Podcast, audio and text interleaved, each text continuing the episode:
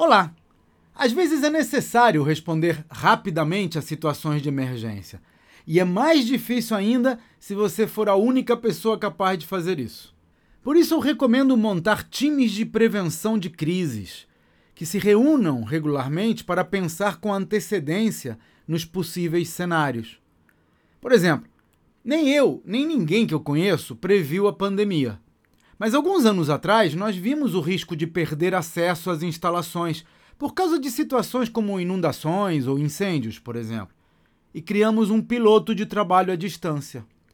E foi esse piloto, que tinha apenas cinco pessoas, que nos permitiu colocar 270 funcionários em home office em menos de uma semana, sem perda de produtividade. Nós já conhecíamos o caminho e pudemos aplicá-lo às outras pessoas sem traumas. Esse é o tipo de questão que abordo nos meus treinamentos para mostrar a empresários como tornar as empresas independentes da sua presença na operação. Para conhecer melhor o programa de mentoria, visite o meu site claudionazajon.com.br. Até a próxima.